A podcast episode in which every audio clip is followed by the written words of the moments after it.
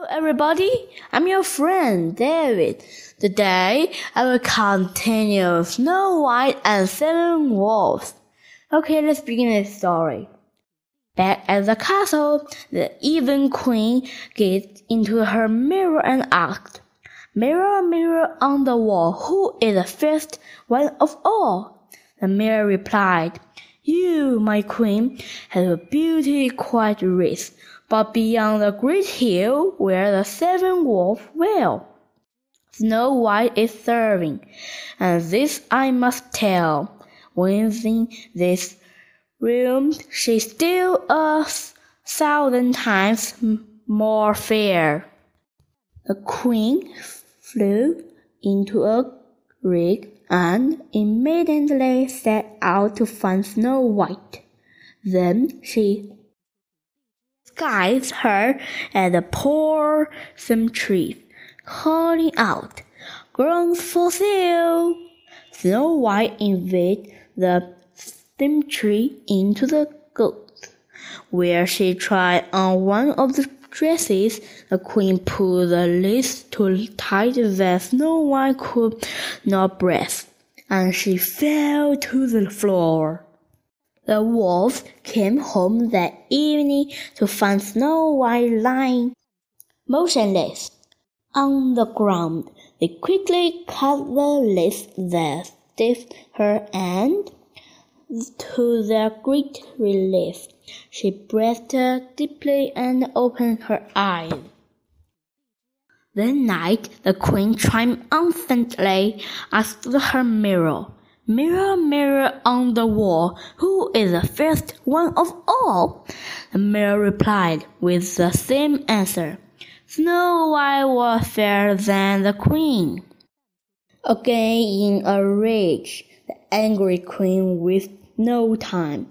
She filled the teeth of her precious comb with a deadly poison. Then the queen disguised herself as a peddler and set out through the woods to the little cottage. Snow White welcomed the peddler into the cottage. The queen selected the most beautiful comb and Gretchen brushed Snow White's long black hair. The moment the comb touched her head, Snow White fell to the ground. When the dwarf returned home, they found Snow White on the floor. As they cried to her to bed, the poison comb fell from her hair. Snow White was raving. The queen returned to her mirror and said, Mirror, mirror on the wall, who is the fairest one of all? This time the mirror answered simply, Snow White is the fairest. Yet again, shaking with fury, a queen had another plan. She plucked orchard and poisoned it. Then the disgust at the poor farmer woman. She set off. Apple for sale! The queen called out. These are reddest and ripeest apples in the kingdom. Hearing the call of the poor farmer woman, Snow White couldn't resist. She trapped one of the apples. He took one bit and fell to the ground. The queen smiled and slipped off into the woods.